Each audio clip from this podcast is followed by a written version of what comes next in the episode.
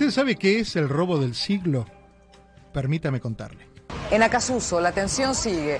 Un asalto frustrado en un banco Río derivó en una toma de rehenes que continúa aún dentro de la sucursal bancaria. Los negociadores lograron la liberación de tres cautivos, pero habría al menos otros ocho. El robo del siglo fue realmente un robo. Se consumó el 13 de enero del año 2006. Se hizo una película que está en las plataformas e incluso se presentó aquí en Miami hace un par de años. En estos días se estrenó en Netflix un documental, pero a diferencia de la película, es relatada por los mismos participantes del robo.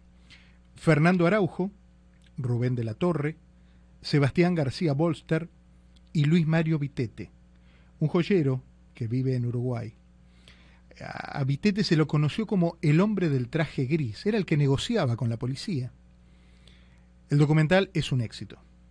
Hoy quiero hablar con Luis Mario, uno de estos ladrones del banco, eh, como ladrón del banco y, como actor también, porque eh, ha contado esta historia muchas veces, pero también hay algo histriónico en su participación en ese, en ese robo. Luis Mario en Uruguay, ¿cómo le va? Hola, buenas tardes. ¿Cómo está Diego? Muy bien. usted? Muchas gracias por atenderme. Un gustazo saludarlo. Y, contarle, bueno, en estos días estuve viendo el, documental, ya había visto la película. Yo ya estaba acá en Estados Unidos en, en, el año 2006 cuando, cuando esto fue, pero recuerdo que se marcó un antes y un después dentro de lo que son las investigaciones de robos de bancos. Han, han marcado un, un camino nuevo, una página nueva en lo que es la investigación de estos casos. Pusieron la vara muy alta, la pensaron bien, digamos. Sí, sí, convengamos que por eso se han escrito tantos libros, este, se ha hecho una película, ahora un documental, otros documentales que han salido por las redes. Se ha hablado mucho por lo audaz, por lo elaborado y entre comillas por el éxito que se consiguió, ¿no?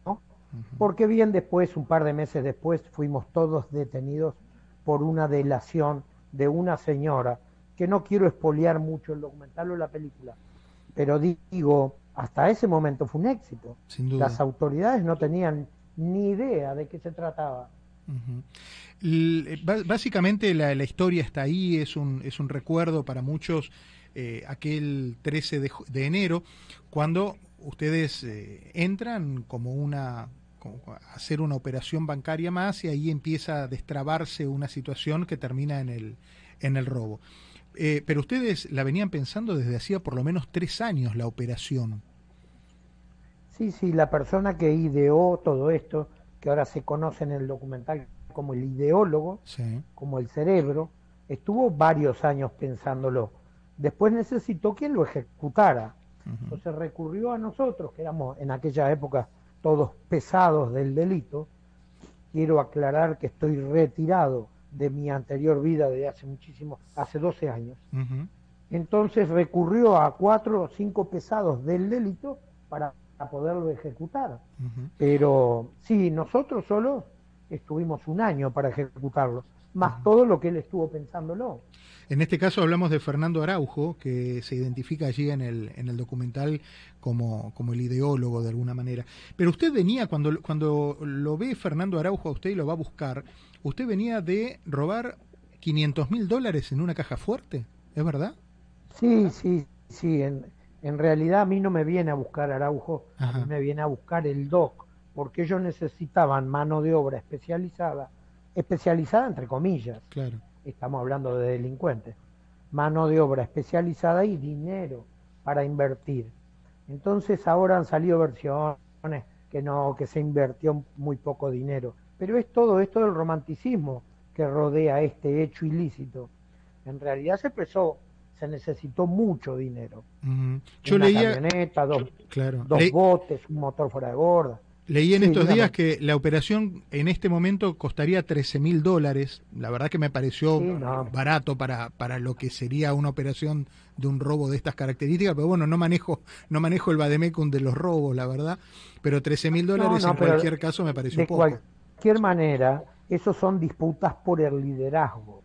Cuando dice eso es que estamos muy enfrentados porque yo estoy reclamando un dinero de las productoras que parece que se lo quedó él.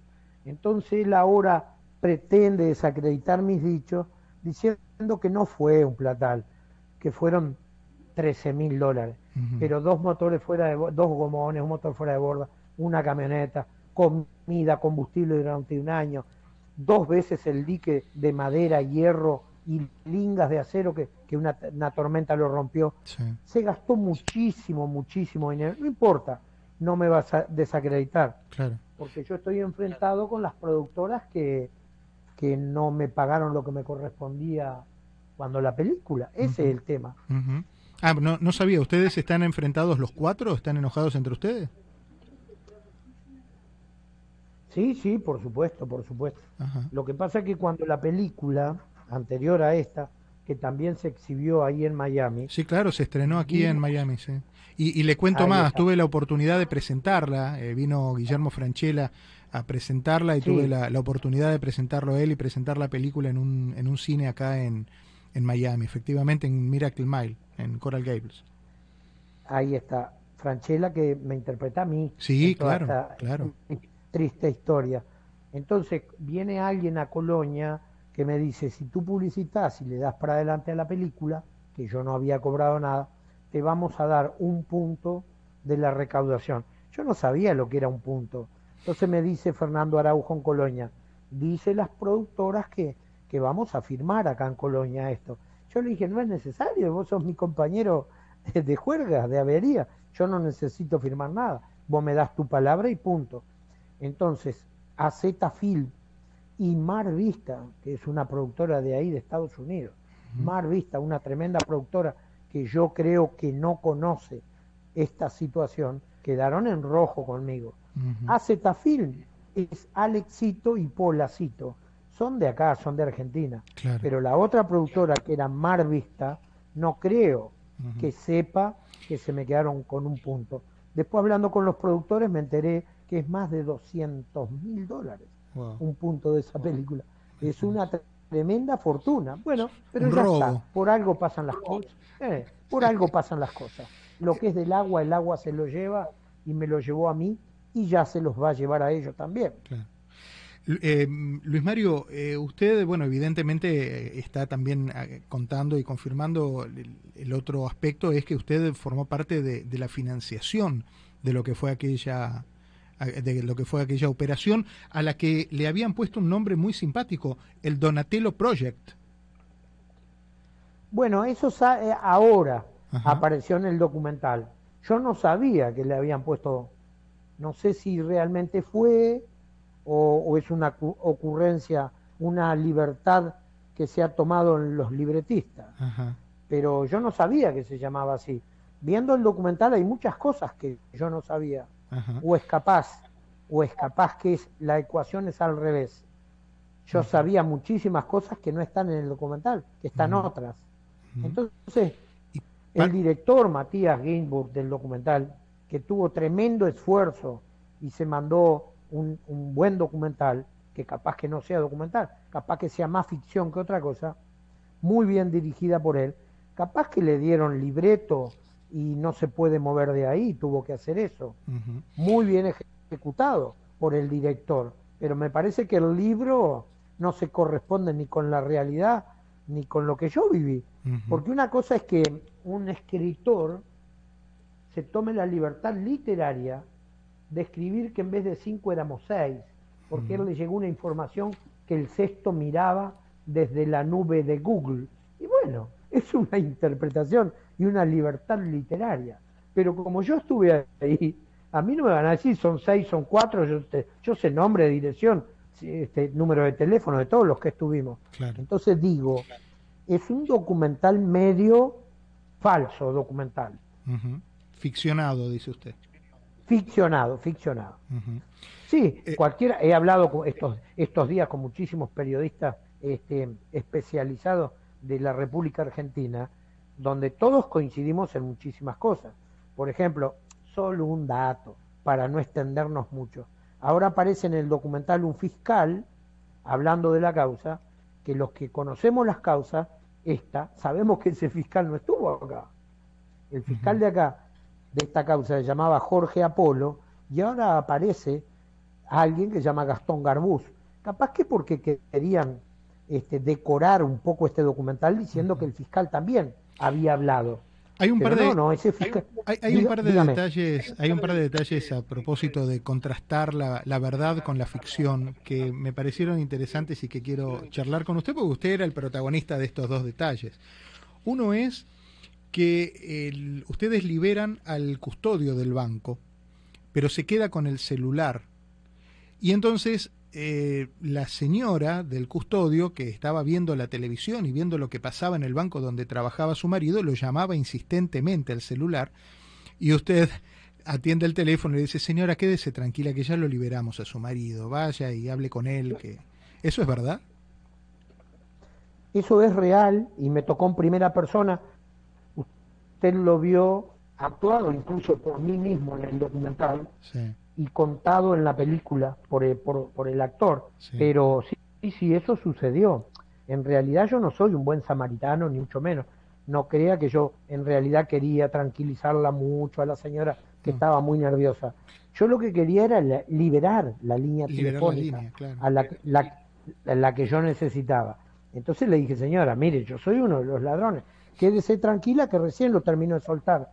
Y coincidentemente, yo lo suelto. Y están las cámaras de seguridad de aquel momento que respaldan mis dichos. Claro, Porque en la película, que también se tomaron muchas libertades literarias, es otro el que lo suelta, no soy yo, no es el hombre del traje gris que lo libera.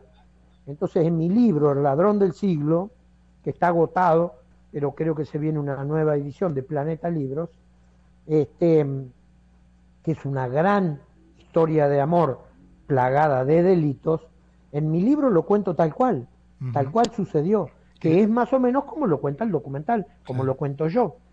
El otro momento que le, quería, que le quería preguntar, porque no lo vi en el documental, pero sí lo vi en la película, es que una de las, de las señoras detenidas, uno de los rehenes, era una señora mayor que estaba cumpliendo años, y usted le hace como un homenaje y le cantan el feliz cumpleaños entre todos los rehenes, eh, tratando de liberar un poco las tensiones.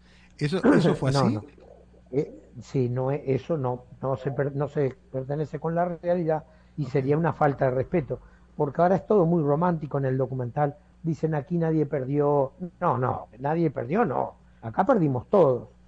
Los 23 rehenes, que ahora están divinos, que se ríen y que son preciosos, están sometidos a una tensión que, que, que, que es muy difícil ponerse en los zapatos de los rehenes si bien es cierto que yo dialogué mucho, que les hablé de igual a igual, traté de, porque yo ya tenía mi libreto, mire que yo soy un padre de familia, eso lo contó la película, el documental no.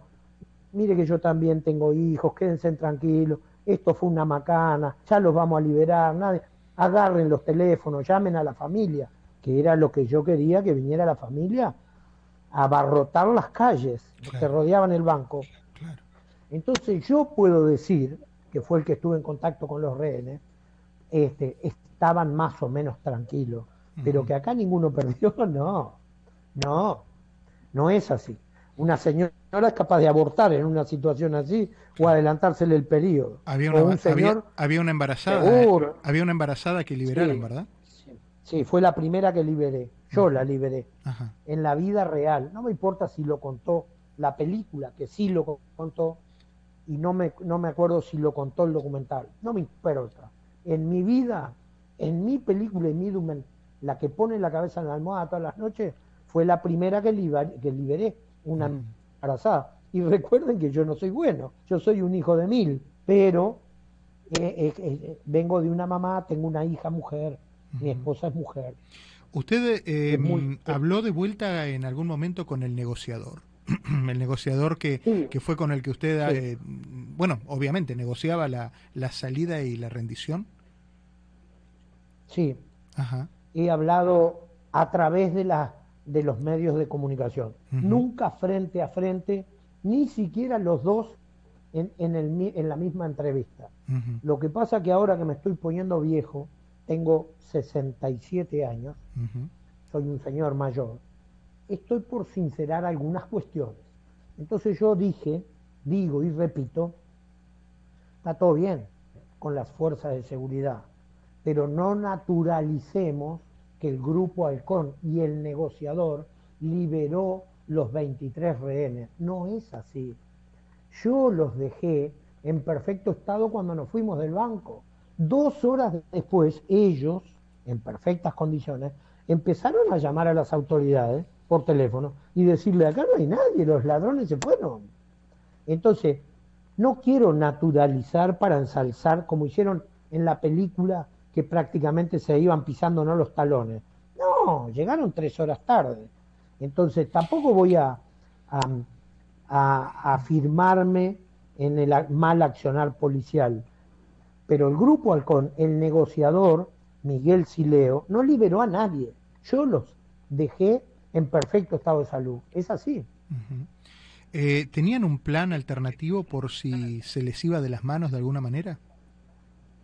No, no, era entregarnos con todo el mundo, pero no se nos podía ir de las manos, porque yo ahora, después de un millón de entrevistas que hay en YouTube por todos lados, canales, cadenas rusas, cadenas chinas, este Sputnik, bueno, bueno, deja.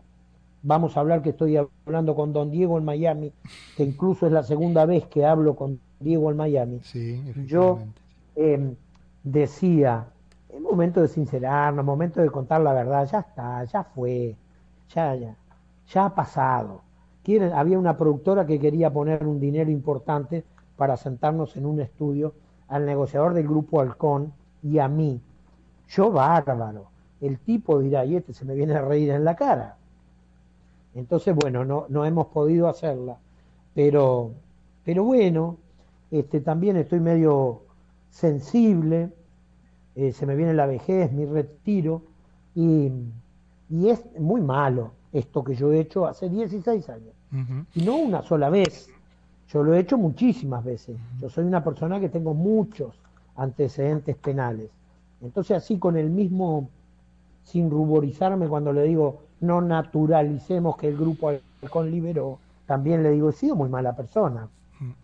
¿Cuál fue la... Hace 15 años que me, me casé, tengo un hijo. Claro. Claro, claro, no, la, la, vida tomó, tomó otro camino.